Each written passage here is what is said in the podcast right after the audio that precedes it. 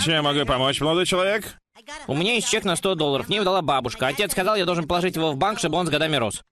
Потрясающе, очень мудрое решение.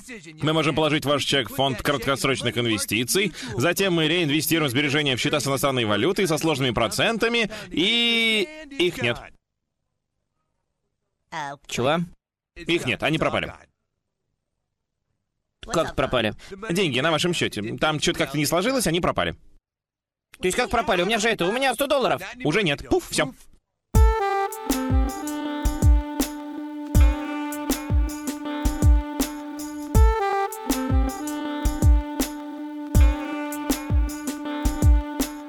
Друзья, всем привет! С вами подкаст «Крысиное товарищество», выпуск номер 72. С вами, как и всегда, его ведущие Дамир и Лёша. И сегодня у нас гость Арсений Трунин. Арсений работает в сфере образования, ведет там бизнес, занимается инвестициями, и сегодня мы про все про это поговорим. А, Сеня, привет, как дела? Привет, спасибо, что позвали меня к вам. У вас очень уютно. Ну, это главное. Ты себя комфортно чувствуешь? Был ли у тебя когда-нибудь опыт записи подкастов или чего-то подобного, или радиошоу? Как ты себя ощущаешь прямо сейчас? А, да, у меня был опыт, но у меня ни разу не было такого, чтобы я сидел в такой уютной э, атмосфере, и чтобы мне прямо в глаза светило солнце, а, и я не мог никуда от него деться, поэтому я даже надел солнечные очки. Но в целом, э, да, был некоторый опыт.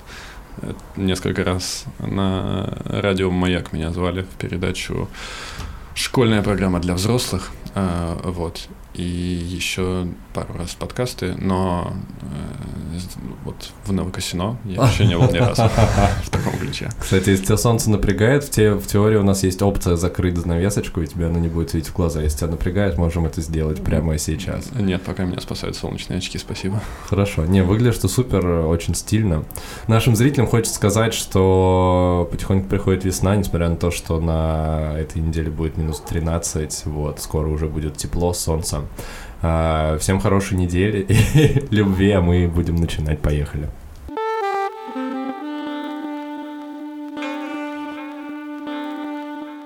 Твоя непосредственная деятельность связана с образованием, ты много чем занимался, и олимпиады, у тебя были свои а, курсы логики и математики, вот. Хотелось бы немножко узнать, как ты к этому пришел, и как действительно можно а, в нашей стране заработать своими мозгами и такой полезной деятельностью, как образование детей. А, Ну, короче, все сначала меркантильно просто. Мне нужны были бабки.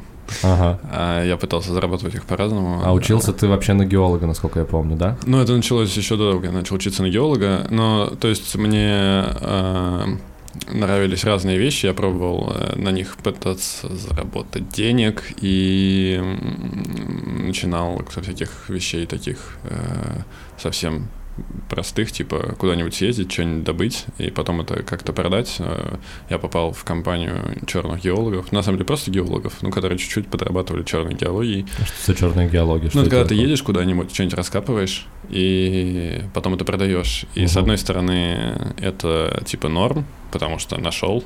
Э, В смысле, подожди, подожди, подожди, а что ты не очень понимаю. Камни всякие? Ну да, всякие камни. Можно было, короче, ездить в разные регионы э, России и на Украину мы тогда ездили тоже, и еще куда-то. Короче, э, по разным отдаленным местам, где в советское время что-нибудь добывали. Мгм. Но потом забили, еще, причем забили не в 90-е, а забили еще в советское время. И там какие-нибудь шахты, которые там, в 55 году посещались последний раз, и э, опоры в них тоже проверялись последний раз в 55 году, и туда поэтому никто не лезет, но зато там под землей есть какой-нибудь аметист в большом количестве. То есть И вы ездили, прям сами добывали аметист? Мы э, ездили, там самые классные экспедиции, запомнившиеся, это были в Якутию, там на два месяца, на, на месяц несколько раз мы ездили. Ты типа добираешься до места сначала неделю, потому что доехать на машине туда нельзя, надо сплавляться по речкам, иначе не добраться, потому что все дороги давно заросли деревьями огромными. Мгм. Вот, и там ну, типа ставишь лагерь рядом со входом в подземелье, и каждый день уходишь туда копать. Э, ну, там берешь с собой еду, обогрев всякий и так далее. Слушай, логистику потом как? Ну, типа, вот вы добыли какое-то количество аметистов, и потом как их вывозить? Грузили э, там полтонны материала. Ну, там не всегда было только аметист, там еще можно ну, много всякого аметист. накопать, но да. А, все это упаковывается в мох, пленку, короче, чтобы не побилось, и грузится на катамараны, и потом сплавляется до ближайшего места, откуда может забрать катер. Потому что катер не может пролезть везде, и, uh-huh. короче, нужно сплавлять до большой речки, и мы сплавляли до реки Алдан, э, от, от ее притоков. Э, и все это вывозили потом в Москву и продавали на выставках и коллекционерам. А все это называлось детская экспедиция, ну, чтобы это было максимально законно. А мешки тяжеленные были подписаны как, типа, мебель перевозка мебели. Вот. И это окупало поездки, и организаторам приносило какую-то прибыль, и плюс просто это было движово, интересно и круто. Ну, тебе это конкретно не приносило особо денег, насколько я понимаю, поэтому ты решил двигаться дальше? А, ну, на самом деле, я в этот момент очень полюбил геологию, решил, что геология — это именно вот это, и оказалось, что нет на самом деле. Но я решил пойти на геологический факультет э, МГУ, хотя любил математику при этом не меньше, но подумал, что, блин, я вас могу ездить куда хочу, и вообще. И, короче, пока я учился на геологическом факультете, каждый год был, типа, разочарование в два раза, в общем, и к концу я а, совсем не, захотел э, оставаться в этой профессии никогда. И параллельно я занимался репетиторством, потому что это приносило деньги. А, и для первокурсника я, ну, там плюс-минус себя обеспечил, мне это очень нравилось. И... Репетирство именно по математике, не по да. геологии. Было бы странно, если бы ты был геологом-репетитором. Нет, при этом я делал детские кружки. В... Меня позвали в центр детский на Арбате, там живой дом был такой классный центр, и в нем я делал кружок по геологии, привозил им камни, которые я добыл, какие-нибудь, которые мы не продали, и с детьми мы изучали э, свойства камней, детям очень нравилось, э, было кайфово, и я одновременно начинал педагогическую деятельность в математике и в геологии, но геология потом, естественно, ушла на какой-то далекий план, и осталась только математика, потому что она приносит заработок. Вот. Ага. Соответственно, ты начал репетиторство, и потом ушел из черной геологии, и подумал, что с репетиторством надо что-то делать больше дальше, насколько я понимаю. Ну, типа того. Э, меня начали звать, пока я работал репетитором, там кто-то про что-то узнал, и меня позвали вот в этот детский центр я там математику вел, потом оттуда меня позвали, это был, наверное, скачкообразный такой момент в карьере, потому что меня позвали в 57-ю школу вести кружки, а это было еще до скандала 57-й школы, и поэтому, а, типа, человек преподавал в 57-й школе, значит, ну, практически все, можно его брать куда угодно. Можно работать. подробнее про 57-ю школу? Дамир, ты знаешь что-нибудь, слышал про нее? Не, ничего не слышал. Ну, если вы послушаете песню «Кровостока», коромысла из нового. А, да, 57-я школа и Гарвард PhD. Да, отлично. 57-я школа и Гарвард PhD. Это, в общем, э, такой некоторый уровень, э, который о человеке говорит сразу очень много. Она такая немножко элитарная, туда очень сложно попасть э, пока я учился в школе сам э, почти в такой же по уровню, я пытался туда перейти, поступить, и э, там очень внимательно смотрят на семью, на взгляды, на все такое, и, в общем, меня туда не взяли на последнем этапе, на собеседовании с директором, а, но потом взяли работать. Потому что они узнали, что ты черной геологией занимаешься, Возможно.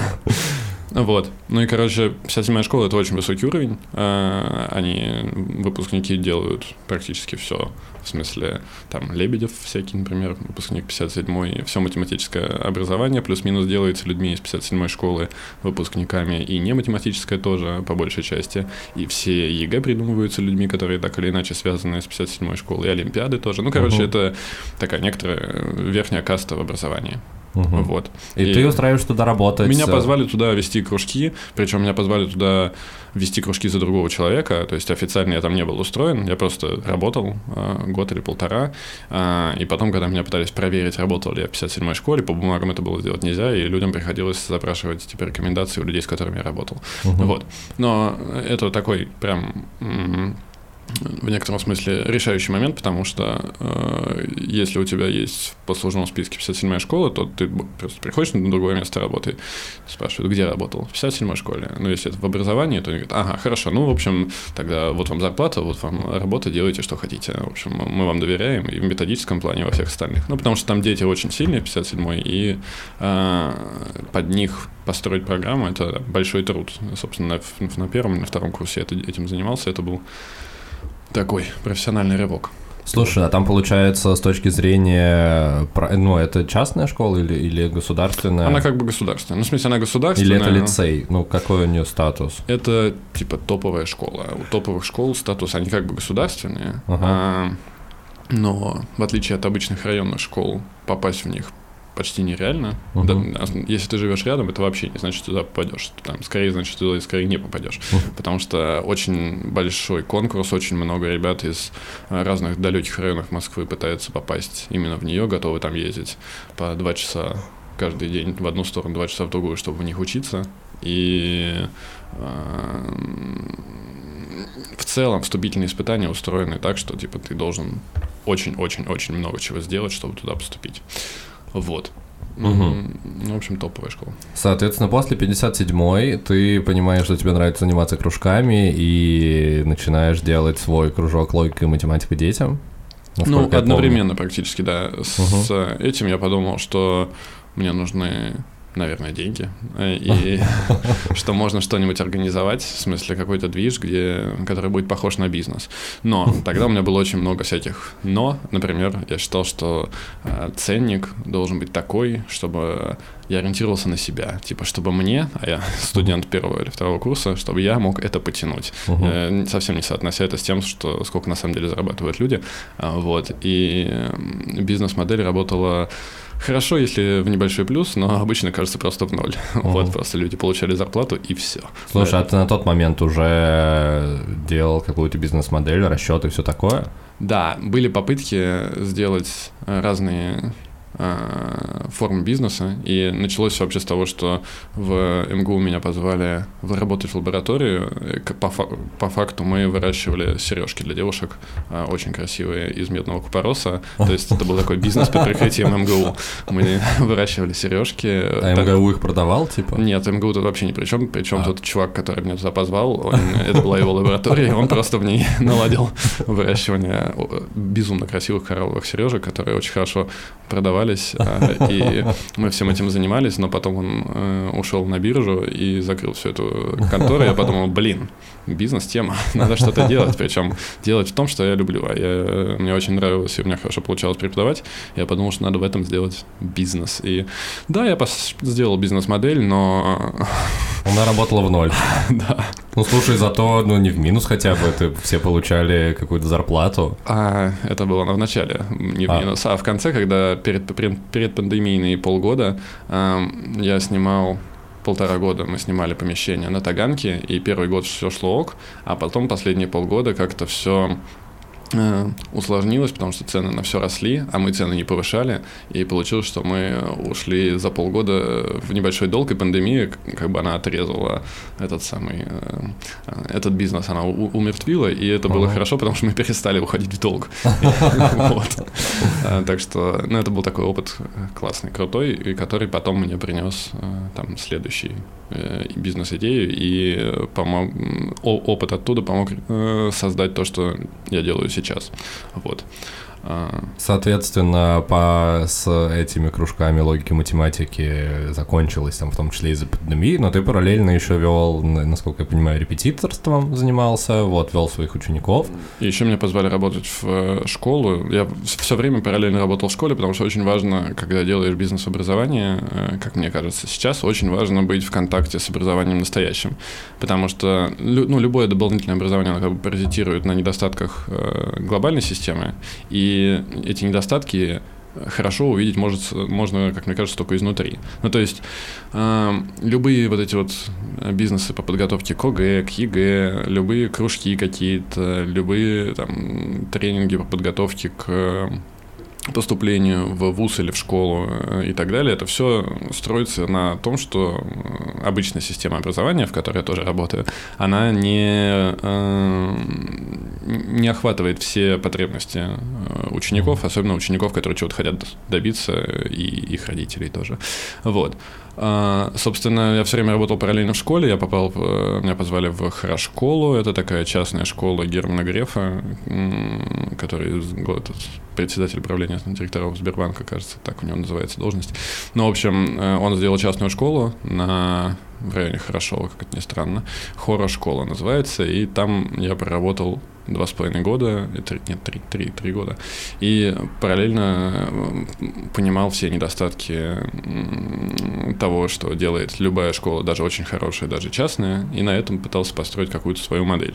И вот она в итоге получилась. Слушай, а там ты работал типа учителем, или у тебя тоже были какие-то кружки, чем там конкретно Я вел уроки как учитель. Э, Математики. И, да, и был методистом начальной школы по математике, и потом еще последние полгода работал этим, руководителем потока в старшей школе. Но это типа есть там десяток учителей, которые работают на одном классе, э, потому что классы большие, там параллели разбитые на много групп. Угу. И, в общем, нужно как-то все это координировать помогать учителям, и пр- проверять э, материалы и все такое. И это большая работа, которая кто-то должен делать, вот это называется, типа, руководитель потока. Вот. Э, ну, то есть, короче, всякая одновременно и педагогическая, и организационная деятельность там была, и это все безумно ценный опыт, который потом можно очень хорошо использовать везде. Вот. Ну, так, соответственно, после скорой школы ты решил продолжить делать какой-то свой, со, со свой какой-то Ну, бизнес. параллельно со школы я додел, доделывал тот свой бизнес, потом его закончил, и когда я ушел из школы и уехал я решил, что я съезжу на месяц отдохнуть после ухода из школы. А, я параллельно работал в Центре педагогического мастерства. Это государственная структура. Я там делал онлайн-олимпиады с Яндексом и с Сириусом до сих пор делаю. И эта работа удаленная. Я решил, что я на месяц съезжу отдохнуть э, с семьей. Отвезу в Таиланд и потом вернусь и начну работать где-нибудь еще. И, короче, это был март начало марта 2020 года. Угу. Собственно, я улетал в России, было три зарегистрированных случая. И когда я через полгода смог вернуться, это, там было сколько-то, 20 тысяч в день, что-то такое. Вот. А, и пока я там был, это был очень классный опыт перезагрузки. На самом деле, вот э, я с разными друзьями своими общаюсь, которые размышляют на тему того, стоит ли куда-нибудь уехать для перезагрузки. Такое, такое желание, наверное, у всех появляется в какой-то момент жизни. Вот а, опыт показал, что, блин, очень стоит. Это стоит вообще всего. То есть нужно в какой-то момент взять паузу в жизни, прекратить делать все, что ты делаешь, и куда-нибудь уехать. Мне очень помогла пандемия в этом смысле, что она создала меня искусственно, не искусственно, а естественным образом меня вы, выпнул на этот остров, где я сидел и угу. думал. Но даже если само по себе так не происходит, всем стоит куда-то уехать и пожить, может быть, даже просто на дачу на полгода. Вот. Потому что перестраиваешь, а, анализируешь весь свой опыт предыдущий, перестраиваешь и понимаешь, чего ты хочешь на самом деле дальше делать. Слушай, ну несмотря на это, то, что там все равно параллельно работал вот с Олимпиадами. Да, я делал Олимпиады вел, параллельно. Я понимаю.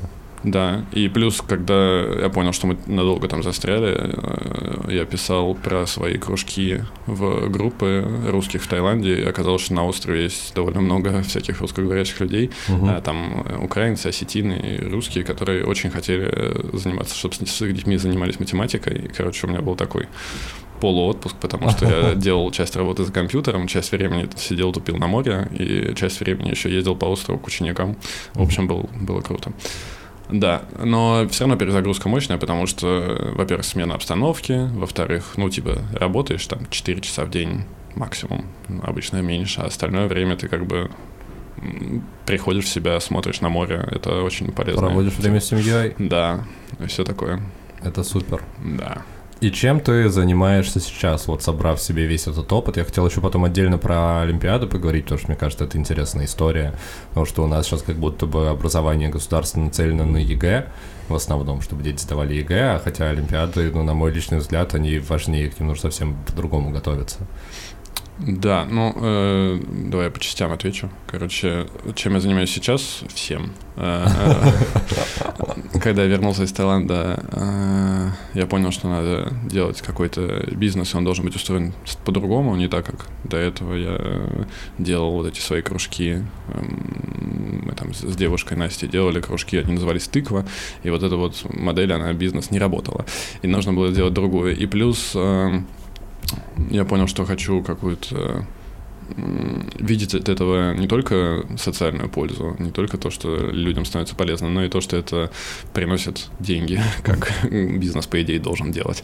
Вот. И э, оставаясь работать в Центре педагогического мастерства, где я делал олимпиады, и плюс, чтобы не отрываться от системы образования, у меня сейчас вот уже второй год я веду класс, там 3-4 урока в неделю, э, я начал э, делать придумывать концепцию, за год ее придумал, и дальше с братьями реализовал. Школа братьев Труниных мы ее назвали.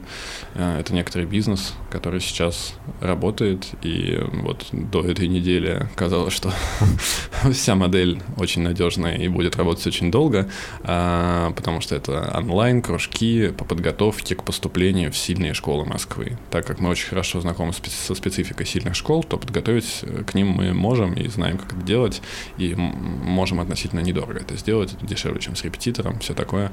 А, но там много всяких нюансов, связанных с платежными системами, с рекуррентной подпиской и все такое, что сейчас, вот, кажется, перестанет работать вот буквально завтра. А, или вчера уже перестал работать. Мы сейчас это выясним. Вот. А, ну и продолжаю делать онлайн-олимпиады. Вот про них ты, я с тобой абсолютно согласен.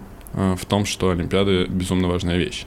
Эм, сказать, что все образование направлено на ЕГЭ ОГЭ до конца нельзя, потому что э, это, скажем так, побочный эффект от того, что появилась ЕГЭ ОГЭ. На самом деле, я знаю, что у ЕГЭ ОГЭ есть очень много противников, э, но его цель была не сделать так, чтобы в каждой школе дети занимались исключительно подготовкой к нему, а сделать так, чтобы у детей, у которых раньше не было вообще никакой возможности поступить в какой-нибудь вуз или выбраться из той ситуации социально-экономической, в которой они оказались, в которой находится их семья, э, ну там буду говорить прямо. Батя алкоголик, э, мама работает на трех работах, и никому не хватает времени на детей, и живете вы где-нибудь в какой-нибудь области, и даже не в райцентре, а где-нибудь прям совсем далеко, а шансов, ходя в даже хорошо учась в своей школе, поступить в хороший вуз почти нет ну, не было, почти никаких. И все экзамены, которые были э, в районных центрах для, подго... для поступления в какие-то учебные заведения, они, во-первых, были довольно сильно коррумпированы, а во-вторых, э, они были очень сделаны по месту местными умельцами, и э, их качество было очень непонятным. А, вот. Система ЕГЭ, она им дает возможность не договариваясь за бутылку с каким-нибудь местным учителем, а просто подготовясь к экзаменам, поступить в какое-то приличное место и, может быть, уехать куда-то учиться или не уезжать, в зависимости от их целей. Но в любом случае идея была в том, что это инструмент, который помогает, а не э, как сказать, не самоцель образования сдать ЕГЭ. Вот. Понятно, что на местах бывают перегибы, и учителя, которые думают, что иногда это так и есть, что их зарплата будущее зависит от того, как их дети сдадут ЕГЭ, детей задрачивают на это ЕГЭ, и понятно, что всем от этого плохо. Но в идеале система стремится к тому, чтобы ЕГЭ был инструментом полезным, а Олимпиады — это такая надстройка. И вот эм, в классическом их виде офлайн олимпиады это когда ты приходишь куда-то с утра обычно и обычно в другом городе. В смысле, если тебе не повезло, ты вот прям в Москве живешь. У меня всегда это было в других районах просто. Всегда было очень неудобно ехать относительно места проживания, школы и всего такого с этими олимпиадами. Э, хорошо, если в другом районе, а некоторым приходилось ездить в другие города, и причем там на Олимпиаду Ломоносов, на Олимпиаду Покорю Воробьева которые влияют на поступление. Люди приезжали из регионов, типа снимали какую-нибудь гостиницу в Москве, жили там три дня, потому что ты Олимпиаду, на Олимпиаду приезжаешь, а еще бывают Олимпиады, на которых важно быть на награждении и все такое. Короче, это большой-большой гемор. Uh-huh. А, он и сейчас остался потому что у офлайн олимпиад есть свои преимущества, потому что там исключено списывание, исключены многие моменты, которые в онлайне пока следить нельзя. Но те олимпиады, которые были направлены не на э, такое обход конкурса по ЕГЭ, э, то, что ты там, допустим, талантливый и можешь справиться со сложными задачками, ты берешь, пишешь Олимпиаду, и тогда тебе ЕГЭ хорошо сдавать не надо. Ну, типа, сдай на сколько-нибудь, и все. Это такой вид Олимпиад целевой. А есть Олимпиады, которые сделаны для того, чтобы показать ну, я буду говорить сейчас про математику, поэтому показать красоту математики и показать, что она бывает разная, она бывает не задротская, которая, от которой плохо и учителю, который ее не понимает и, или понимает, но ненавидит, и детям, и их родителям особенно. А, а бывает математика красивая, ну, по-настоящему красивая, интересная, которая связана с реальной жизнью, или не связана с реальной жизнью, но тоже красивая. А, для этого есть отдельный вид олимпиад, такой мотивирующий. Там, в частности, они есть и офлайн, там есть Олимпиада математический праздник, э, есть Олимпиада ломоносов для младших классов. В общем, они разные бывают, но развитие технологий в образовании нам дало возможность э, вот с Яндексом сделать коллаборацию, и мы вместе делаем Олимпиаду, которая называется «Я люблю математику». Она проходит уже, вот сколько я ее делаю, 4 года. Вот сейчас она четвертый раз пройдет, через неделю, кажется.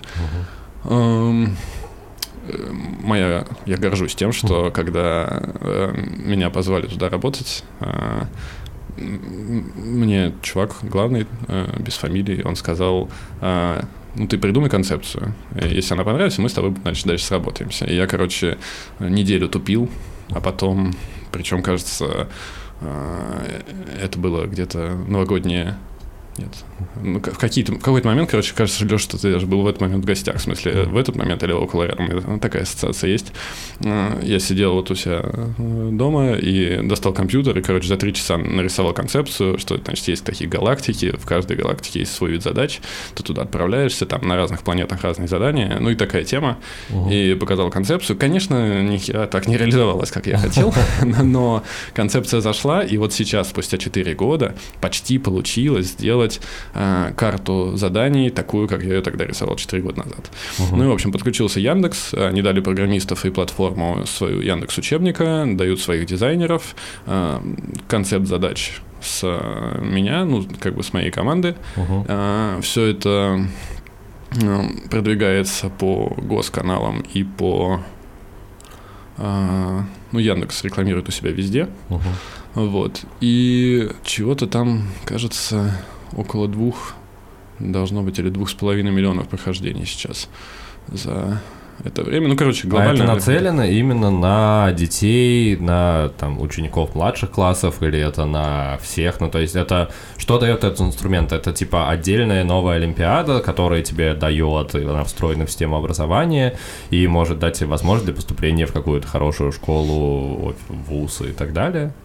Это надстройка, э, которая сделана для того, чтобы мотивировать, uh-huh. для того, чтобы показывать. Э, так как Олимпиада онлайн и делается, можно дома с родителями, а можно в школе. И в школе, понятно, ты можешь быть сидишь с несколькими одноклассниками, вы вместе думаете, а может быть учитель вам, некоторые учителя зачем-то надиктовывают ответы детям uh-huh. на эту Олимпиаду, хотя она сделана вот ровно, чтобы учителя вообще туда не лезли.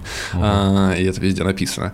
Но учителя боятся плохих результатов, запуганы напуганные и вылезают в процесс, чем его однозначно портят.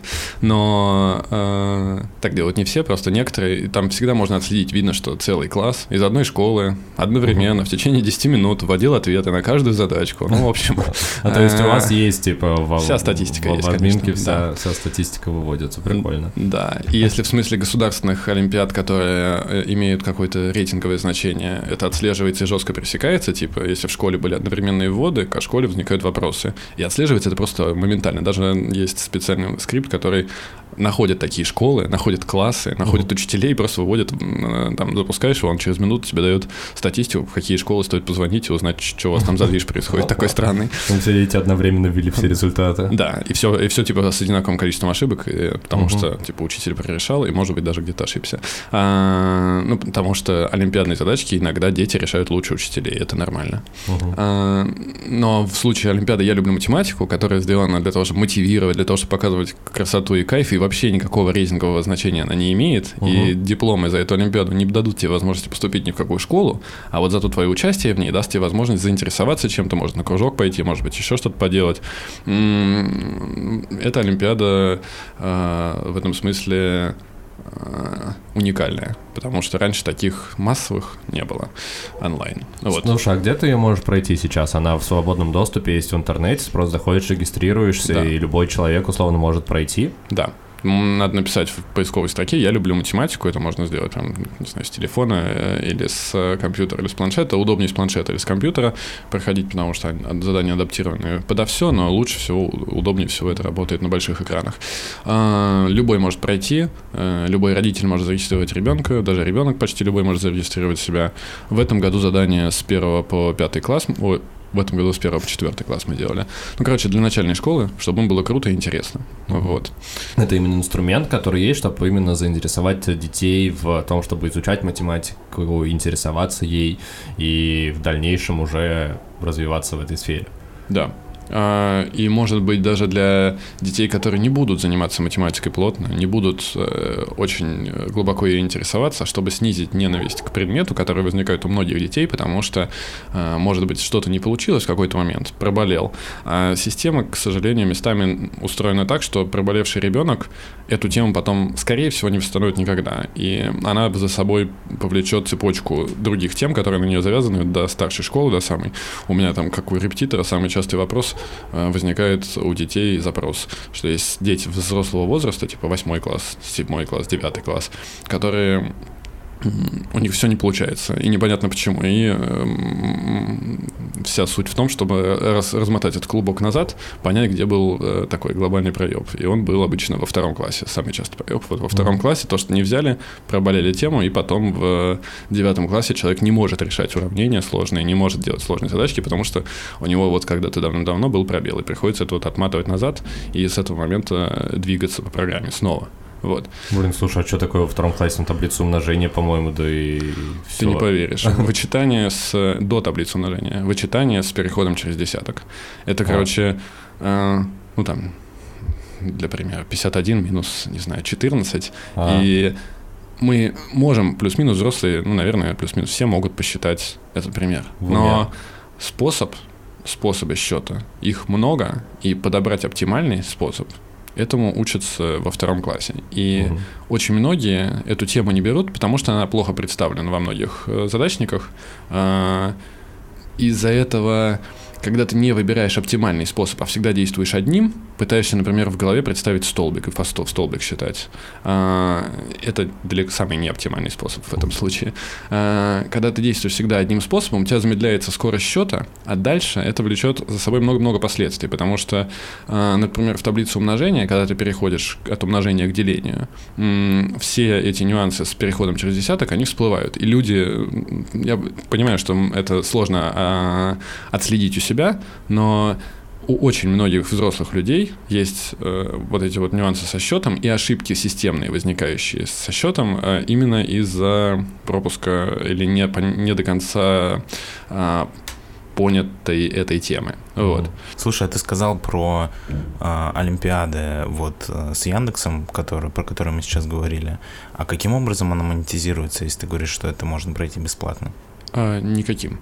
А, это просто как а, интерес. Яндекс вкладывается в образование, Яндекс активно вкладывается в образование, и э, у них много есть всяких моментов с кружками, которые они сейчас активно продвигают, э, и есть некоторый переход от людей, которые делают онлайн-олимпиады, к людям, которые будут заниматься у них на онлайн-кружках, но никакого прямого э, прямого перевода клиентов из э, Олимпиад в кружки нет. То есть они могут, если захотят, загуглить э, или поискать в Яндексе, что есть Яндекс кружки, и что, может быть, можно этим позаниматься, а еще они бывают платные, а еще вот можно тогда э, принести какие-то деньги Яндексу. Но вообще Яндекс много занимается тем, что вкладывает деньги в образование просто как такая благотворительность своеобразная. Ну, социальная активность нормальная для большой компании.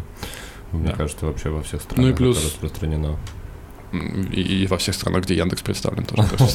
А еще плюс это коллаборация с госструктурой, что для них, э, с госструктурой из образования, что важно. Для них это очень интересно. Вот.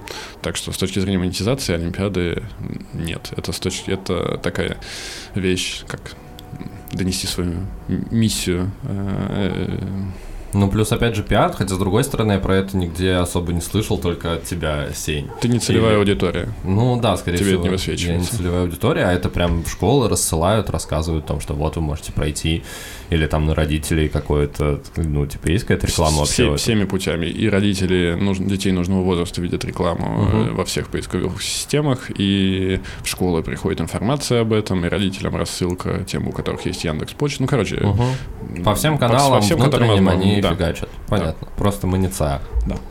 На этом, я думаю, мы будем подзавершать. А, Было очень интересно. Э, Любите математику и учите своих детей а, любить учиться и узнавать что-то новое.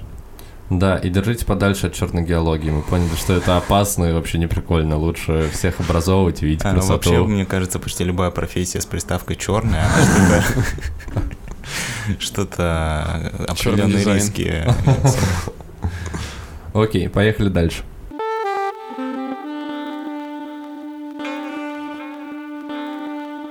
Помимо того, что ты а, карьерист и бизнесмен, ты еще и семьянин, насколько мне известно, да? У тебя целых два ребенка уже в твоем сравнительно юном возрасте.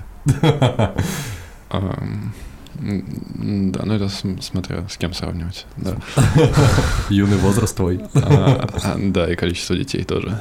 А, Да, да, двое детей у меня, и а, они были дико недовольны, что я в воскресенье уехал. Э, Непонятно куда, э, вместо того, чтобы с ними тусить. Но я думаю, что они все поймут, когда послушают этот подкаст через 15 лет. Когда повзрослеют. Да. Это, было, это было важно в тот момент поехать и записаться в единственный день. Они меня простят Хотя, с другой стороны, ты же работаешь в основном дома, насколько я понимаю, и ты проводишь с ними почти все свое время. Это было твое решение, вот, чтобы просто уделять время семье, потому что для тебя это важно, и ты вкладываешься в воспитание и так далее. А, да, ам, когда я уходил из школы, сыну было типа год старшему. А, я уходил из школы, из школы и понял, что больше никогда, никогда, никогда не буду работать full тайм, чтобы ходить на работу каждый день и проводить там все время, потому что я ни хрена так не хочу делать. Ну, потому что ты хотел проводить время с семьей, уделять им больше, Я больше хотел, внимания и так чтобы далее. у моего сына было постоянное, да, чтобы мы с ним общались, потому что не, не с точки зрения того, что, типа, я вот хочу, потому что так правильно, а с точки зрения то- того, что мне просто реально с ним было прикольно, и есть прикольно, а, и проводить время интереснее, чем, блин, на работу ходить. Ага. Вот, поэтому я сделал все, чтобы рабочего времени было в два раза меньше, чем на фултайме, и чтобы еще половину от этого времени хотя бы была удаленка. Ну, в общем, получилось даже больше половины времени удаленка. То есть на самом деле я не дома работаю полтора дня в неделю или что-то около того. Мгм. Вот. Иногда, сейчас, когда двое детей, э, хочется иногда сфокусироваться на работе, и при этом приходится э, в какие-то моменты тоже уходить из дома и делать за компом где-нибудь, там, не знаю, в кафе или в коворкинге, то, что я мог бы делать и дома. Но в целом, да, моя жизнь устроена так, что я дофига времени провожу с детьми. Э, В в те моменты, когда у меня не горят какие-нибудь проекты, получается так, что я такой думаю, «Хм, я, кажется, за всех отцов, которые ходят на работу, провожу время с детьми. Вот. Слушай, ты немножко уже затронул тему с а, тем, что тебе иногда приходится уходить из дома, чтобы поработать, а вообще, ну вот в обычном режиме, когда нет какого-то аврала или какого-то срочного проекта, как у тебя это организовано? Типа у тебя есть какое-то время, которое ты работаешь, ты такой, ребята, я сейчас работаю, не знаю, уходишь в свой кабинет и там закрываешься или... Ну, мне просто кажется, что дети, особенно если это маленькие дети, они не очень понимают, что сейчас у тебя рабочий день, а сейчас не рабочий. Ну, просто когда люди ходят на работу, ты просто уходишь, и тебя типа нету дома. Слушай, по фоткам, которые я видел от Сени, он обычно работает с ноутбуком, и вокруг него два ребенка. Один у него где-то сидит на плечах, второй рядом, и вот так вот это происходит. Ну да, но мне кажется, что это сказывается на качестве работы. А, Короче, мне кажется, что ответить можно издалека. Э, Когда-то я пытался работать одновременно м, на трех работах, и э, секрет был прост. Я делал все очень плохо. И я понял, что так может дальше просто не, не пойдет. И закончится тем, что меня уволят со всех трех, и все. Мне придется, не знаю, что делать, э, как-то страдать и быть без денег. И в этот момент у меня еще был, вот старшему сыну было полгода, типа, наверное, или что-то около того. Я понял, что мне нужна какая-то система, чтобы я мог все успевать и не охреневать от э, жизни. И я понимал, что ребенок сейчас начнет говорить, и дальше он не замолчит, скорее всего, будет говорить все время, и так и произошло. И нужно как-то придумать. И я, короче, прочитал безумно крутую книгу «Джедайские техники» э, Максима Дорофеева. Это по тому, как можно выстроить систему своей работы. И для людей, которые работают на удаленке или на нескольких работах, это прям спасение. Потому что введение этой системы помогло мне, во-первых, э, выделять вот сколько нужно времени плюс-минус на общение с детьми. Ну, понятно, никогда авралы. Когда авралы, там я зашиваюсь и, понятно, совсем мало общаюсь. Э, Все успевать и почти нигде не продалбываться. А в смысле того, что все, все рабочие процессы, они э, идут по одной системе, и каждый день э, э, э эта система сама себя обновляет, э, задачи э, продвигаются. Это типа смесь между каким-то таким тайм-менеджментом, э, agile, в смысле работать только с самим собой, угу. э, и наверное, какими-то еще несколькими техниками. Там в этой книге было много отсылок к другим книгам, я их прочитал. Там всякие Насим Талеб э, с его черным лебедем и антихрупкостью, всякие, э, как зовут, Дэн Ариэли и прочие ребята, израильские психологи и э, которые работают с целями, с тем, как человек тратит свое внимание, с тем, насколько человек может быть на самом деле продуктивен. Я выяснил про себя, например, что больше двух часов в день в сутки особой продуктивности креативной у человека не бывает. Вот я почти не встречал обратных примеров. Бывает, когда человек чем-нибудь чем закинется, там, например, кофе или чем-нибудь покрепче или посерьезнее и пашет там много часов, но это дает э, эффект на следующий день или потом в течение недели продуктивность сильно падает. Ну, короче, чтобы все успевать и умудряться работать с детьми, э, я в какой-то момент добрался до системы, что я начал вставать в 5 утра, просто я там полтора года вставал в 5 утра и делал всю работу до того, как проснутся дети, всю ключевую работу. То есть все места, где нужно подумать, принять решение и не делать технически, а как-то создать, создать э, решение. Э, я все это делал до пробуждения детей, в то время, когда действительно мозг работает. Ну, ты предоставлен сам себе еще при этом. Да, это в полной тишине еще происходит. И это прекрасно, это, там туда же добавляют всякие медитации, и потом весь день, если надо что-то делать, то это техническая работа или встречи, ну или уроки, на которых просто ты физически присутствуешь. Вот, короче, э, дети мне не мешают работать, и э, мы думали снимать там двушку или трешку, и решили снять двушку, потому что э, отдельный кабинет мне не нужен, э, как оказалось. Пока вот не нужно. У меня есть там место в углу, где я работаю на, подоконнике, но отдельно стены мне не нужны.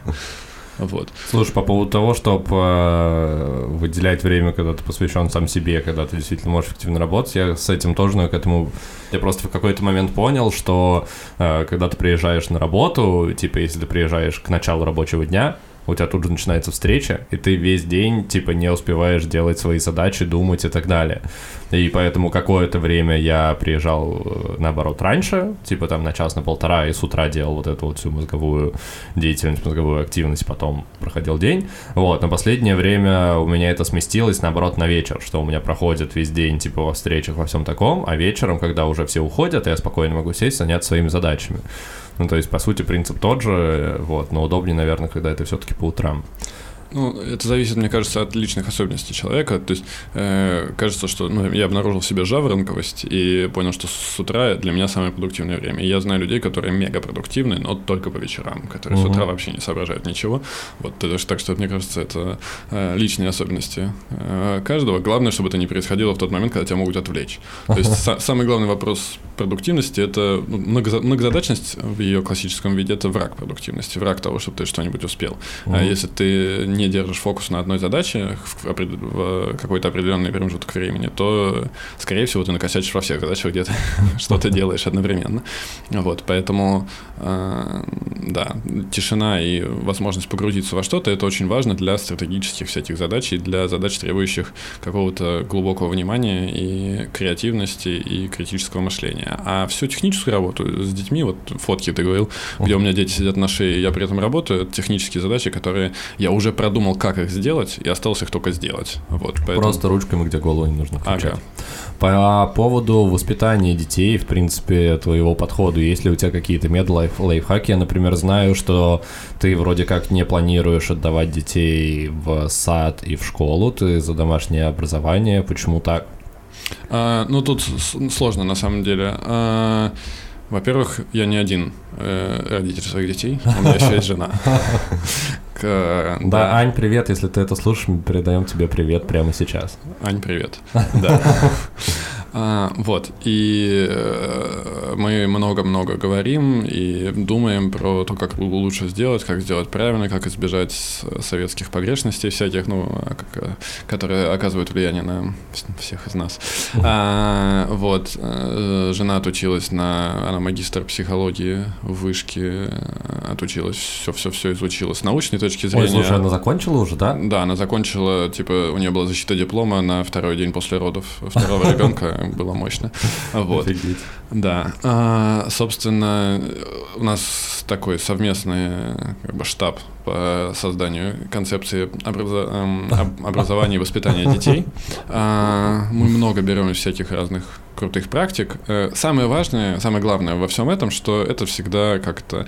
Э, это как инвестиция. В общем, ты в целом можешь быть уверен, что ты ставишь на что-то правильное, э, но так более-менее все родители уверены, что они ставят на что-то правильное, а потом может получиться какая-нибудь неожиданная херня, и может вырасти какой-нибудь прям мудак, например. Я допускаю такую возможность. Я надеюсь, что так не произойдет, но допускаю такую возможность, потому что мы можем сделать перегиб в каком-нибудь месте. Ну, там у нас есть перегибы, в которых мы уверены, что это правильно, и что так и нужно, и что по-другому мы не хотим. Например, там мой старший сын еще ни одного мультика в своей жизни не смотрел за три с половиной года. Кажется, что с учетом того, что я вижу там в торговых центрах, где детям с 6 месяцев втыкают... А, Три кота, и они всегда и они это просто смотрят сидят на и живут iPad. под это, да. Какой-то получается такой из книжек э, про утопии э, кадр. Короче, мне не нравится. Вот. Но мы этого избежали. Не знаю, насколько мы, сколько мы еще продержимся. Это было иногда не очень просто, но это обнаруживает очень крутые эффекты разные. Например, у ребенка есть потребность в этом возрасте в какой-нибудь информации, которую он глазами э, видит, ощущает и перепроживает потом. И у детей это заполняется мультиками обычно у тех, которые смотрят мультики. У тех детей, которые не смотрят мультики, это тоже должно быть чем-нибудь заполнено. И, может быть, благодаря этому, а может быть и нет, мой старший сын просто обожает книги, просто он готов э, как-то... Э, я могу манипулировать и шантажировать его книгами, сказать, мы, мы не будем читать с тобой больше книгу. Вот, и все. Ради этого он готов сделать все. Потому что он знает эти книги наизусть, стихи наизусть. Ну, в общем, зрительная потребность в потреблении информации э, зрительная, она у него компенсирована книгами, и это просто очень круто, я очень рад, что так произошло, и что мы, э, когда было охренительно тяжело в некоторые моменты, а так, так, такое часто бывает, мы сдержались и не включили ему мультики, это, наверное, крутой момент. Дальше про детские сады и школы очень спорно, то есть если про мультики у нас не было никаких сомнений, то про детский сад и школу очень много разных нюансов. Ну, так как я работаю работаю в системе образования, хороших начальных школ почти нет. И это очень сложно найти хорошую начальную школу. Я работаю в одной из, э, там, по пальцам пересчитать школ, в которые я считаю э, хорошими начальных. Э, и я работаю там Одна из моих целей – работать там, чтобы моего ребенка туда потом взяли. Вот. А, как бы немножко такая меркантильная. Но по поводу детских садов, детский сад – это же как помочь родителям, которым нужно все время работать. Ну, слушай, это при этом социализация еще. Но это спорный момент. Я вот не ходил в детский сад а, сам. Нас было, правда, четыре ребенка, Но поэтому мы социализировались друг с другом. Друг с другом ну, вот эти да. двое социализируются друг с другом, и, может быть, мы увидим последствия того, что там Веня не социализированный, не, э, не в детском саду. Но со взрослыми он коммуницирует отлично, и с детьми на детских площадках тоже нормально, поэтому пока я проблем не вижу, и не вижу смысла в детском саду. А, у нас вот, в связи со всеми моими э, рабочими попытками есть возможность, чтобы Аня не работала и сидела дома, э, если хочет, а если хочет, нет. Э, там она учится, разные курсы проходит и так далее, но потребности ходить каждый день на работу у нее нет, поэтому с детьми она может проводить время. Вот. Ну а когда не может, у нас приходит няня. Короче, э, с точки зрения просто э, удобства никакой потребности в детском саду нет. А с точки зрения социализации пока это спорный момент. С точки зрения школы, вот если я не разочаруюсь в тех школах, которые несколько я считаю хорошими, он пойдет, и, и, и старший, и младший, они пойдут туда. А если разочаруюсь, ну, домашнее обучение это хорошо в том плане, что много лишнего можно убрать. Угу. Но это плохо с той точки зрения, что для того, чтобы получить качественное э, качественное образование в, на домашнем обучении, нужно, чтобы оно стоило довольно дохрена денег. Прям много, кажется. Uh-huh. Кажется, что там в 100 тысяч на семью нельзя уложиться, если даже несколько семей участвуют uh-huh. в месяц на ребенка. С учетом двоих получается совсем дорого. В общем, некоторые частные школы почти э, полностью покрывают все потребности и стоят сильно дешевле. В общем, спорный момент про школы. Кажется, что как инструмент социализации, вот как раз в этом возрасте, там, в 7-8 лет, она скорее нужна. Более раннем не факт, а вот в этом возрасте нужна, и психологи с этим согласны, и все остальные. Вот в аспирантуре, когда я учился в Вышке, в Институте образования, там, в общем, курс был э, один посвящен исследованиям на эту тему, и вот э, очень много спорных моментов в социали... попытке социализировать детей до 7-8 лет. А дальше в этом есть определенная потребность, поэтому, скорее всего, куда-то где-то с детьми мои дети будут общаться, но э, будут ли это в школе, это зависит от школ. Слушай, а с точки зрения системы образования, вы не думали про всякие там Монтессори, Вальдорские, еще что-то? А, у всех систем есть э, свои сильные стороны, свои слабые, и, к сожалению, э, часто бывает так, чаще всего бывает так, может быть, даже всегда бывает так, что э, системы, которые очень хорошо развивают софт-скиллы, э, там, Вальдорфские, угу. Монтессори, и есть еще несколько разных других систем, которые очень делают людей социально развитыми и способными там, взаимодействовать с, с самим собой, что важно, хардскиллы упускаются. Их в целом можно догнать, их в целом можно добить там хорошими репетиторами или чем-то таким, но э, не факт, что это целесообразнее, чем взять и целиком перевести на там, домашнее обучение, хоть это и дорого, с э, учителями, которые работают или, или работают в Монтессори или Вальдорской системе, и там добавить туда предметников. Или, наоборот, отдать в школу, в которой всего по чуть-чуть. В общем, это очень такой прям Э, это, наверное, с учетом того, что я там и деньги инвестирую, и бизнес делаю, и все такое, самое рисковое – это дети. Потому что ну, э, абсолютно непонятны последствия. Их можно попытаться предсказывать, но э, слишком на большом промежутке времени надо на это смотреть и э, принимать решения здесь страшнее всего.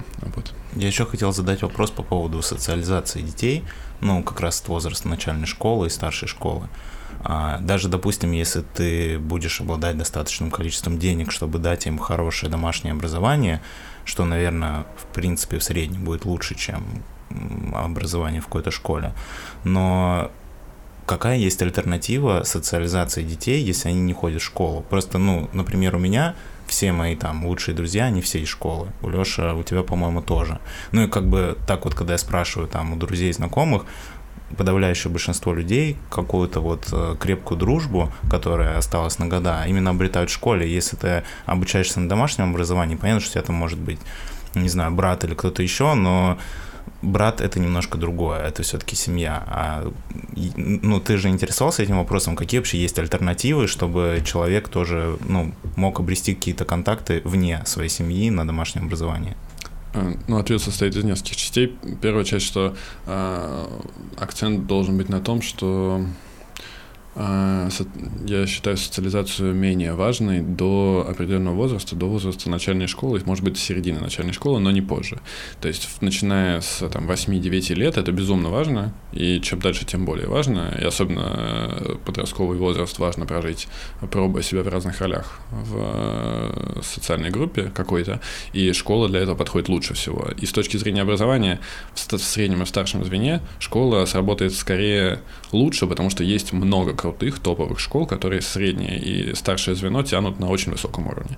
А, речь шла только про начальную школу, что здесь есть вопросики к тому, что стоит ли, если стоит, то куда, ну, в общем, а, это первая часть ответа. А вторая часть ответа непосредственно на твой вопрос, типа, как социализировать ребенка? Да, блин, миллионом способов, в смысле того, что я согласен, что друзья, особенно лучшие, часто остаются со школы, у меня также, и э, социализация там происходила не на уроках, она происходила в каком-то околошкольном движе, в котором можно оказаться не находясь в школе. Ну, в частности, там это походы, в частности, это тусовки, в частности, там какие-то музыкальные, ну, видишь, у нас была музыкальная группа, вокруг которой и мы внутри группы становились друзьями, и вокруг группы собирался какой-то такой движ, который э, каждому из нас давал себя почувствовать в разных ролях, и, в общем, социализация в этом, собственно, и состояла. Вот, ну, поэтому... Ну, слушай, группа-то она началась, по сути, из школы. Она началась ну, из-за того, что вы учились вместе. Ну, и... э, мне кажется, что да, мы ее собрали в школе, но там в этом движе сразу нарисовалось довольно большое количество людей вокруг, угу. которые к школе не имели отношения. Они пришли там, потому что постольку поскольку мы их позвали, э, или их позвал кто-нибудь из наших друзей, там прийти на концерт или что-нибудь такое, угу. и э, вокруг этого что-то завертелось, и кто-то из них, многие, до сих пор общаются и с нами, и друг с другом. В общем, кажется, что сами уроки не имеют никакого отношения к социализации, а э, движ найти можно много где, и он есть разный, и пробовать, наверное, стоит разное, потому что э, делать ставку на то, что вот в этом конкретно э, нравящемся родителям месте, скорее всего, ребенок должен найти себе кого-нибудь, с кем он подружится, это полная херня, мне так кажется. Надо э, пробовать все, и чтобы ребенок сам хотел пробовать все. Главное это не убить в ребенке мотивацию пробовать себя в жизни, потому что это делают очень часто и очень легко, и потом на этом зарабатывают репетиторы и психологи. Э, но в смысле, для меня это как для репетитора хорошо, но... Для твоей жены как для психолога. Для моей жены как для психолога это хорошо, но с точки зрения, да, а, в общем... Ну, у меня просто есть ощущение, что, как ты сказал, основное, что нужно сделать со своим ребенком, и основная инвестиция, которая в него стоит вложить, это вот э, его умение интересоваться всем и разбираться во всем. Потому что если в нем это уже есть, и в дальнейшем он умеет с этим работать и знает, как с этим взаимодействовать, ему в целом в жизни будет намного проще во всем разобраться, что-то найти, что-то попробовать, ну и типа любить еще просто детей. Это основная штука. Потому что многие говорят, что любят своих детей, но они как будто бы только говорят об этом, а никак это делами особо может не проявляться. Что как будто бы перекладывают ответственность за обучение, за воспитание на других, типа на школу, и часто бывает, что винят учителей в чем-то. Хотя, блин, ну твой, твой ребенок.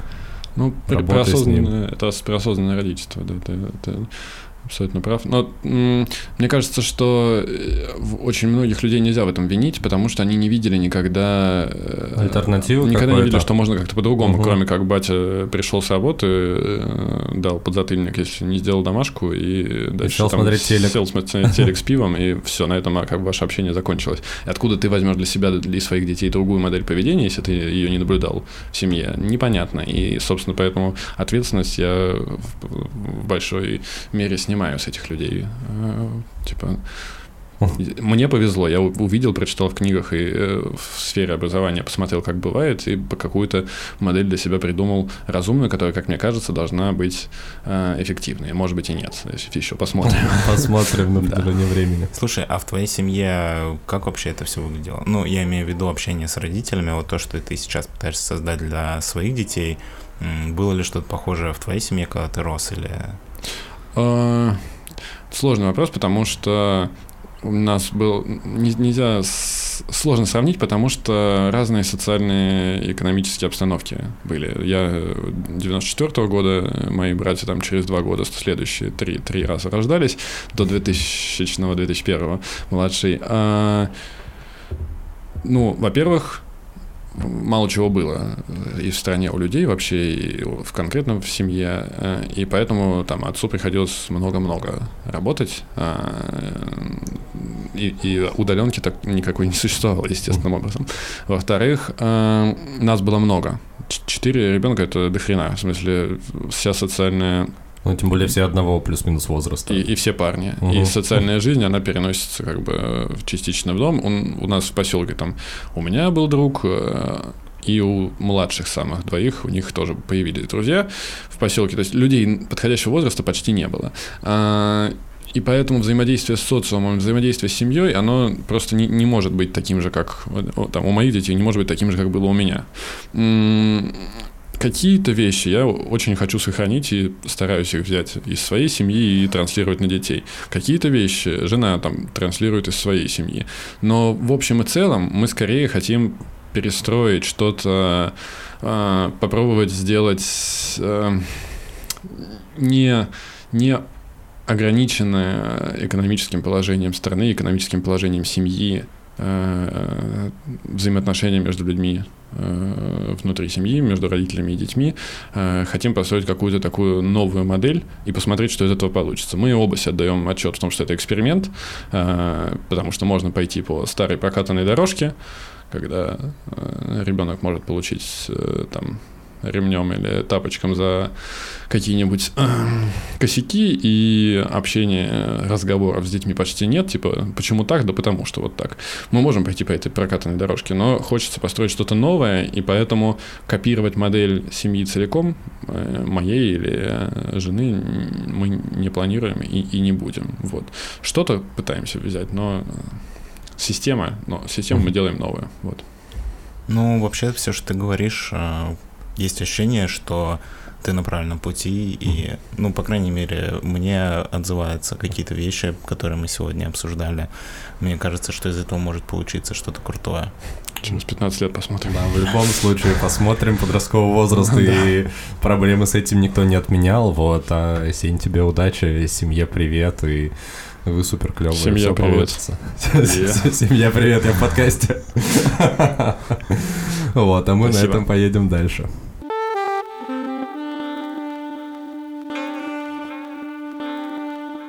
Так, Сень, в ходе обсуждения мы заметили, что ты в целом любишь э, всякие системы, логику и так далее. А, и, соответственно, ты еще занимаешься параллельно, помимо всего того, что ты делаешь с семьей и с работой, ты еще занимаешься инвестициями. И у тебя есть супер план, э, возможно, в какой-то момент заработать даже на квартиру, таким образом, в какой, какие-то кратчайшие сроки. А, можешь ли поделиться какими-то секретами, опять же, лайфхаками и тем, как ты это делаешь, и возможно ли действительно зарабатывать на инвестициях, при том, что это абсолютно непредсказуемая, на мой взгляд, история. И когда я пытался в ней разобраться лично, я понял, что это, наверное, немножко не мое, потому что много времени на это нужно тратить, ну, типа там час-два в день хотя бы, чтобы это было плюс-минус эффективно. А самые простые решения, которые ты можешь найти, это будет просто перекрывать инфляцию, и по факту ты просто сохраняешь свои деньги, которые у тебя уже есть. Как на этом заработать сверх, и есть ли у тебя какой-то действительно работающий план? А, есть ли какая-то стратегия, и вы ее придерживаетесь? У меня есть какая-то стратегия, я ее придерживаюсь. В целом так про все инвестиции можно сказать. Ну, слушай, может быть, чтобы было проще, может, стоит начать сначала. Ну, типа, ты в какой-то момент такой, инвестиции, интересный инструмент, и вот что ты делал? Типа, взял книжку или, ну, с чего ты начинал вообще, и как ты пришел к тому, где ты сейчас находишься?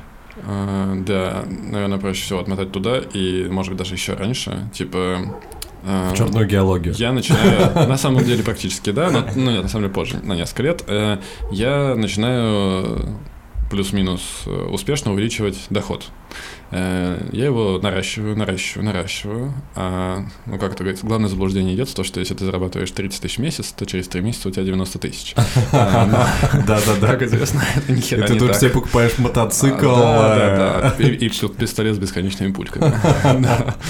Но, блин, оно же не работает. И особенно, когда начинаются всякие моменты, когда тебе прям дают интересную зарплату. Там это наступило когда я пошел в частную школу, вот в хорошколу, там была очень интересная зарплата. В целом можно было на этом успокоиться, наверное. Но э, я такой, «Мгм, это же, блин, в три раза больше, чем мне вообще нужно на жизнь.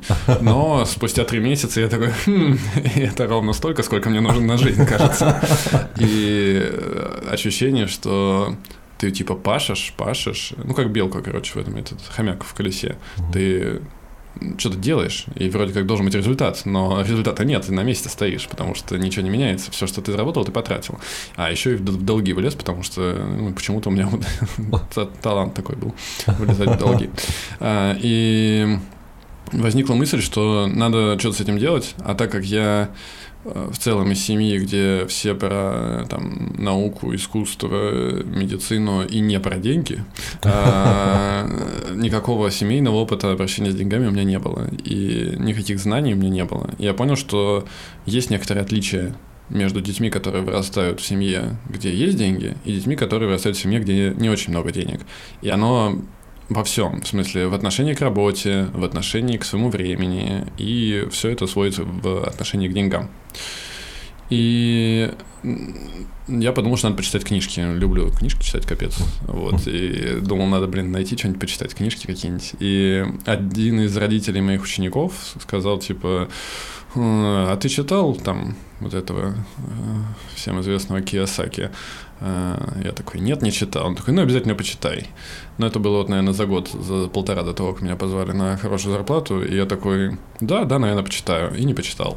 И потом я вспомнил про этот разговор спустя полтора года, когда понял, что, блин, почему? Почему денег вроде должно быть очень много, но их вообще нет. А, как бы я снимаю квартиру, трачу деньги на еду, и потом они остальные гоп, и их нет. Все. как в Саус Парке, помните? Типа, Да-да-да, вы вкладываете и- деньги, а мы сейчас их переведем на наши офшорные счета, и их нет. В смысле их нет? Ну, их нет. Вот. а, И, короче, я понял, что надо читать книжки. Я начал с Киосаки. Я прочитал этот «Богатый папа, бедный папа». А что это такое? Там рассказывают про то, как приумножать свой, ну, Ну, коротенечко, вот- типа, сохранять доходы, приумножать их и так далее. Стратегии там на долгое время, типа там... Нет, нет, там нет стратегии на долгое время. Там есть самое главное, что, кажется, в условиях, во всяком случае, российской системы образования, где нет финансовой грамотности в школе, бывают страны, где она есть, а бывают страны, где их нет. Вот их нет. У нас, э, у нас нет этой, э, этого предмета ни у кого, и детей этому не учат, а оно нет, ну, само по себе не появится. В смысле, очень сложно, можно, но очень сложно дойти до этого каким-то логическим путем, анализируя ситуацию вокруг. И есть несколько простых там принципов, которые просто в основе финансовой грамотности лежат. Но один из них кажется, блин, очевидным и тупым. Но когда ты читаешь его в книжке и начинаешь применять, оказывается, что он нифига не очевидный, потому что ты так не делал. Это принцип, что ты, блин, не трать больше, чем зарабатываешь. Ты должен тратить всегда меньше, не столько, сколько ты зарабатываешь, а всегда меньше, всегда. А, иначе не работает, иначе ты беднеешь. Ну, короче, э, для меня был вообще неочевидный принцип, потому что я думал, что сколько есть денег, надо, чтобы их вот к вечеру не было, вот, чтобы не осталось ни шиша.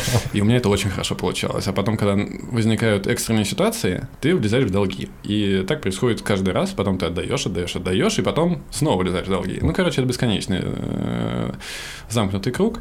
А, И чтение книг э, позволило мне чуть-чуть начать в этом разбираться, интересоваться. Я понял, что вообще говоря, ну, блин, такие разные люди могут становиться богатыми, которые мне кажутся гораздо менее образованными начитанными, чем там, я или мои друзья, и ты думаешь, что, что за фигня, почему, почему у них получается, у нас нет, мы что, прям, ну, совсем тупые, так же наверняка это не так.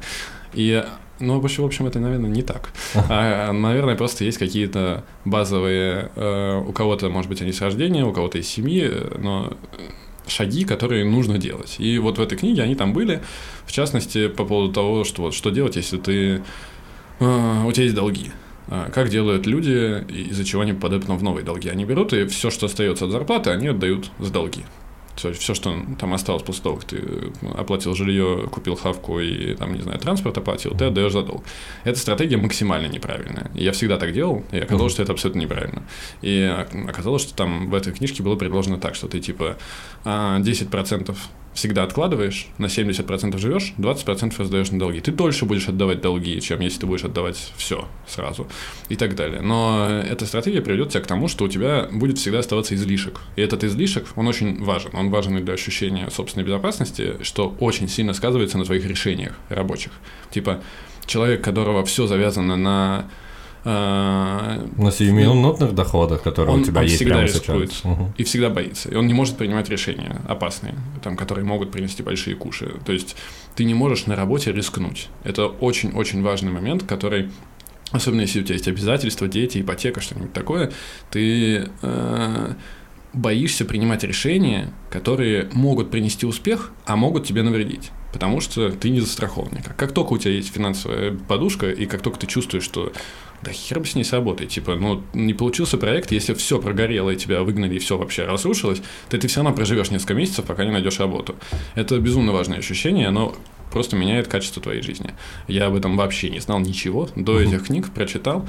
Ну и дальше, конечно, когда появляется излишек, ты постепенно понимаешь, что вот у тебя просто бабки лежат, там, ты можешь в какой-то момент купить тачку. Э, Вот я купил. Потом ты начинаешь тратить деньги на ремонт этой гребаной тачки, и а, ты откладываешь еще деньги, и ты не знаешь, что с ними делать, а они теряют в цене. Ты смотришь, что, блин, все дорожает постоянно, начинаешь узнавать, что такое инфляция, начинаешь про это читать. То есть наверняка есть люди, которые с самой школы это все знают и изучали, но я не был среди них. Мне было нужно все это узнать на собственном опыте, на том, что я, когда начинал работать, я мог там на 3000 рублей купить продуктов на неделю, а потом оказывается, что иногда их, этих 3000 может не хватить на продукт на два дня, и вообще есть большие сложности со всем, и что машина, которую ты покупал там 5 лет назад за 700 тысяч рублей, она сейчас э, в том же состоянии, уже без колес, блин, и без двигателя, стоит столько же денег, а зарабатывать ты, ну, короче, в общем, всякие моменты с тем, как устроены изменения цен, начинаешь про это читать.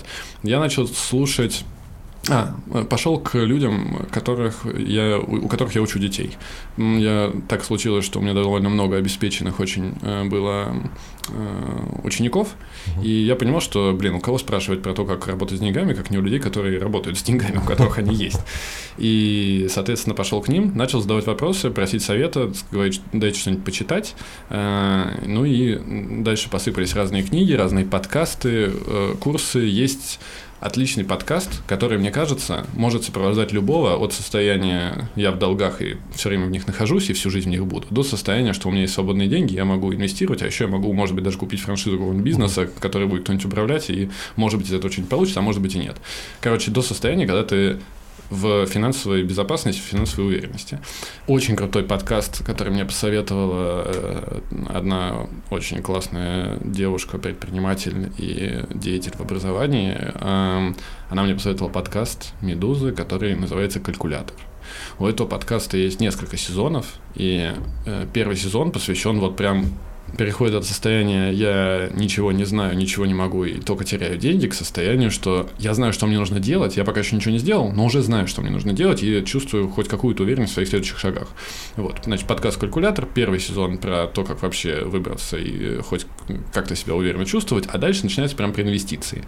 И вот этот переход, он, наверное, разумно у всех появляется последовательно. В тот момент, когда ты начинаешь откладывать деньги, дальше надо понять, что с ними делать.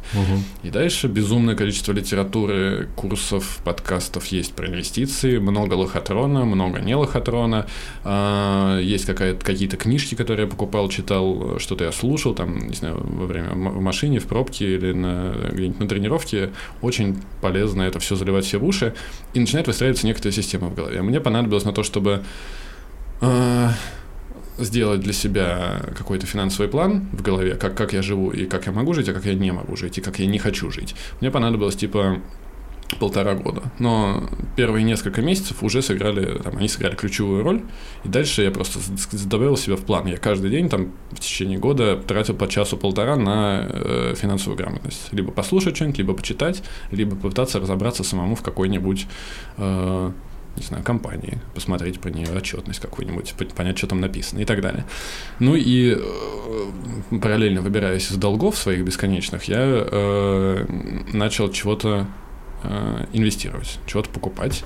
Э, В смысле, просто случайным образом пока, без какого-то... Сначала я просто, чтобы научиться Понять руками принцип. покупать, как это работает, я просто купил там кого-то, не помню, кажется, я Яндекс купил э, одну акцию, значит, посмотрел, как это работает. Потом я начал чего-то докупать. Потом я сделал себе правило, что пока я отдаю долги, там, каждый месяц я, там, условно, я не знаю, 10 тысяч рублей отправляю на инвестиционный счет, а остальное распределяю там еще как-нибудь.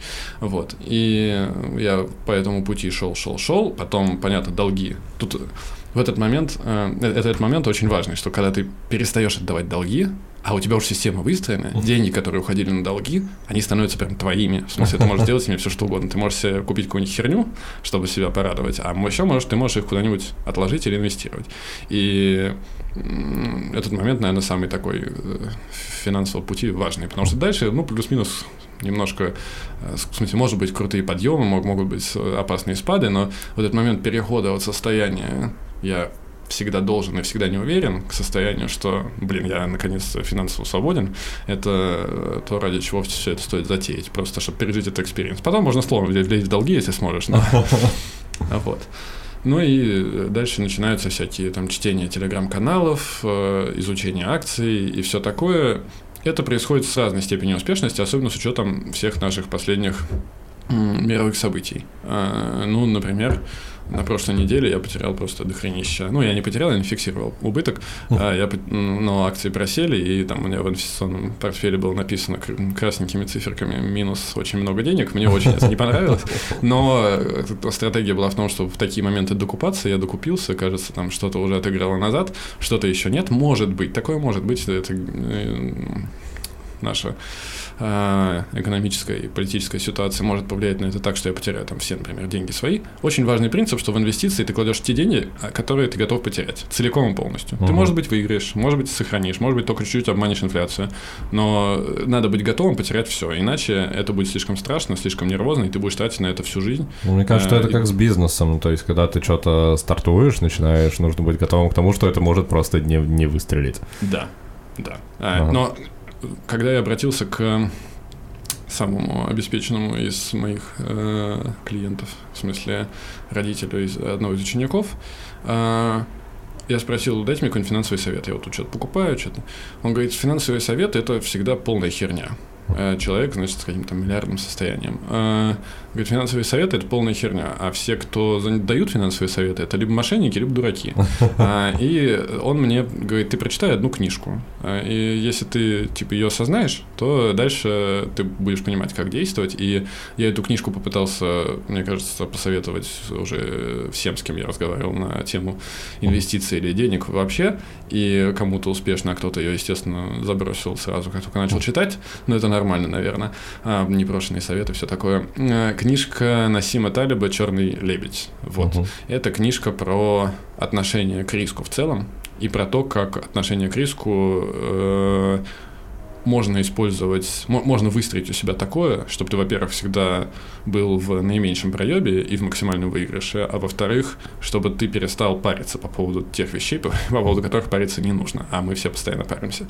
И, в общем, эта книга, наверное, для любого человека, который хочет заниматься инвестициями, должна быть э, после минимальной финансовой грамотности, должна быть главным учебником, как мне кажется. И потом я спрашивал у многих других людей, которые занимаются инвестициями и держат там много денег, прям много-много денег, и успешно или неуспешно их э, инвестируют. Все эти люди, оказывается, с этой книгой или с ее какими-то ремейками имели взаимодействие и полностью согласны. Поэтому, если вдруг кто-то хочет заниматься инвестициями, после того, как вы разберетесь с финансовой грамотностью, надо читать Насима Талиба «Черный лебедь». Может быть, мы все прогорим, но может быть и нет. Может быть и нет, всегда есть риски.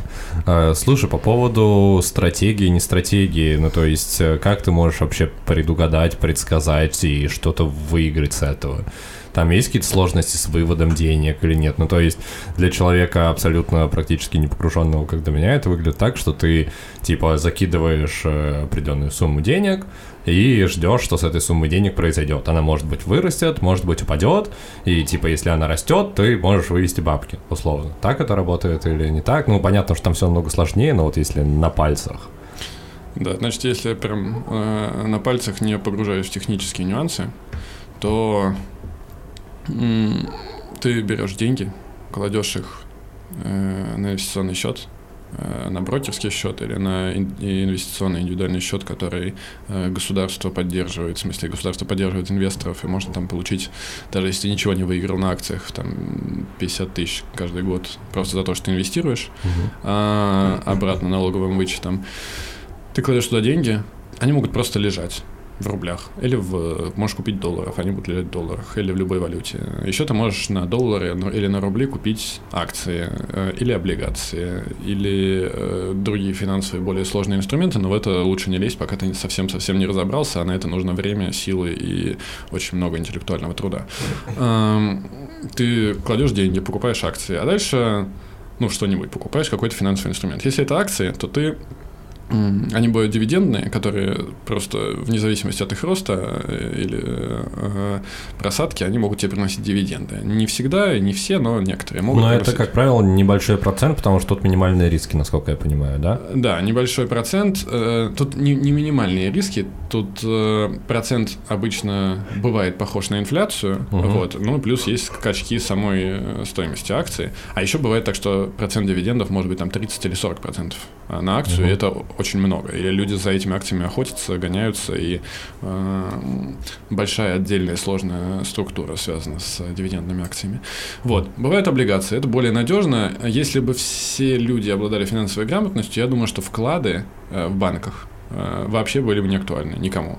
Потому что облигации настолько же надежны, почти настолько же надежны, насколько надежен банк. Например, если банк выпускает облигации, например, облигации Сбербанка, они настолько же надежны, насколько сам банк. То есть, если Сбербанк исчезнет, умрет и как структура его не будет, то облигации по ним тебе никто денег не вернет.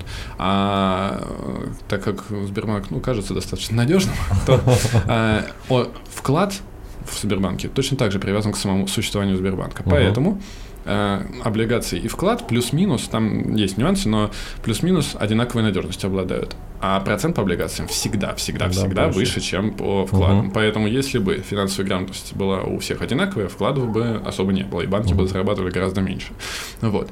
Э, есть всякие разные... Э, моменты с тем, что можно играть на понижение, можно э, там пытаться играть, с пли... Э, покупать акции, продавать с плечом. Это когда ты берешь грубо говоря, в кредит у банка, э, то есть ты покупаешь акции как бы на 10 тысяч, но на самом деле на миллион, и если ты выиграешь, э, если акции вырастут, то ты заработаешь очень хорошо, а если проиграешь, то тоже проиграешь очень хорошо. Вот. Ну, короче, там есть много разных способов, но по сути, да, ты вот кинул деньги, они могли вырасти, а могли не вырасти, потом ты эти деньги выводишь. А, то есть пытаешься продать акции или продать облигации, или дожидаешься полной выплаты долга по облигации, ты эти деньги, они у тебя на этом счету. Ты можешь их оттуда вывести. Брокеры все берут проценты. Ты там, если этот процент не перепрыгнул свои, э, своим выигрышем, угу. то, соответственно, ты в, в, в, проиграл. Вот. Э, технически раньше Проблем с выводом денег не было. Но начиная с позавчерашнего дня, проблемы могут возникнуть везде. Поэтому я ничего не однозначно утверждать не могу. Я не знаю, получится ли легко и хорошо вывести деньги. Знаю, что последние дни рынки колбасят очень сильно. И то, что я там на просадке большой докупался, покупал по дешевке акции, которые я до этого покупал довольно сильно дороже, а, может быть, это мне сыграет на руку, и потом акции отыграют обратно, и все будет стоить столько, сколько раньше, и тогда я хорошо-хорошо заработаю. А если рынки будут вот в том же состоянии, что и сейчас, какое-то время, то долгое. Получится, что деньги я, в общем-то, в как, сколько-то потерял. Вот. Э, в любом случае, тут важны цели. В инвестициях самое главное – это цели. Типа, зачем ты это делаешь? Э, если ты это делаешь, чтобы сейчас вот, типа, свои 300 тысяч туда вложить, а через 3 месяца их вынуть и там на деньги эти плюс накопленные купить машину, то это так себе план покупать какие-нибудь акции, потому что может случиться вот такой, как неделю назад, и все, типа, машину ты ни хрена не купишь, а еще машина подорожает за это время, ну, короче, непонятно. А если ты хочешь инвестировать в долгую, вот мне кажется такая стратегия, что я хочу инвестировать в долгую, то самый надежный способ, как кажется, опять же, здесь нет все однозначно очень, все очень вилами по воде. Да. Но исходя из книги «Черный лебедь» и «Антихрупкости» и всяких других книг, кажется, разумная стратегия такая, что ты много денег кладешь во что-нибудь очень надежное, прям, не знаю, покупаешь золото или покупаешь валюту, а какую-то часть денег ты кладешь во что-то очень рисковое, эти деньги совсем не жалко потерять. Тебе должно быть эти деньги не жалко потерять. Но они могут э, кратно вырасти, и тогда ты на этом хорошо заработаешь. Нельзя все свои деньги вкладывать в инвестиции. Ну, то есть, условно, у тебя есть какая-то база для сохранения, большая часть, которую ты просто, чтобы она на инфляции, ты деньги не терял и какой-то процент, условно 10-20%, ты фигачишь на удачу, и, соответственно, там оно либо вырастет, либо не вырастет. План такой. Ну, удача относительная штука, в смысле, я читаю и пытаюсь разобраться со всем, что инвестирую, это занимает много времени, но, кажется, имеет некоторый смысл. Но, да, принцип Парета 80 на 20 я использую очень активно, что 80% у меня очень надежные, 20% очень ненадежные. А из этих 20 еще 20% вообще кладутся в крипту на всякий случай, потому что они могут могут выстрелить, а могут вообще не выстрелить. В общем, да, главное правильно распределять и не бояться все-все-все потерять. Даже те 80%, которые очень надежные. Они могут потеряться, да. Все, все, все, ничего не защищено, деньги не защищены. То есть, если ты хочешь только надежности и не без расчета на большую доходность, то, не знаю, купи в ипотеку квартиру и сдавай ее, и то непонятно, будет это работать в прибыли или нет. Сейчас в общем, сложно. читайте книгу «Черный лебедь» и, и понимаете про риски все.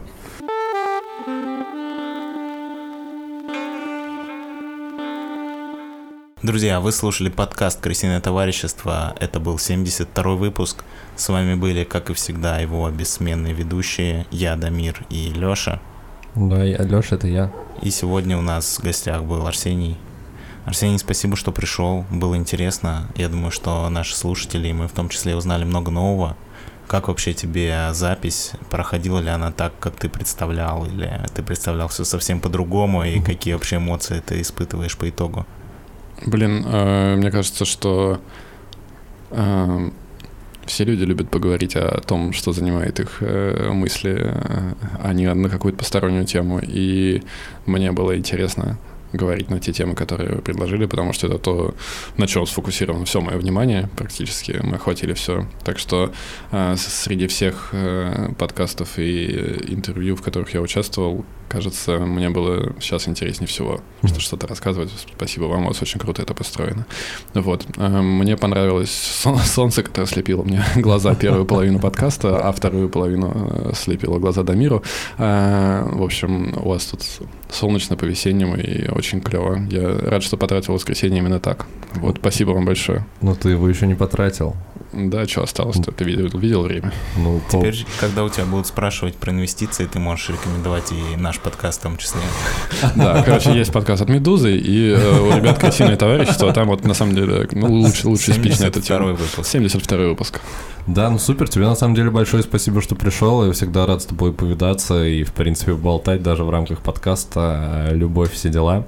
А, ты хочешь по что-нибудь пожелать нашим зрителям на следующую неделю? Мы всем предоставляем такую возможность гостям. А, да, я э, на следующую неделю всем желаю, чтобы можно она была... Неделю, можно в целом на жизнь. Да нет, я хочу на следующую неделю пожелать, чтобы на следующей неделе закончились все переживания, которые всех сопровождали всю предыдущую неделю. Когда будет подкаст? Через неделю.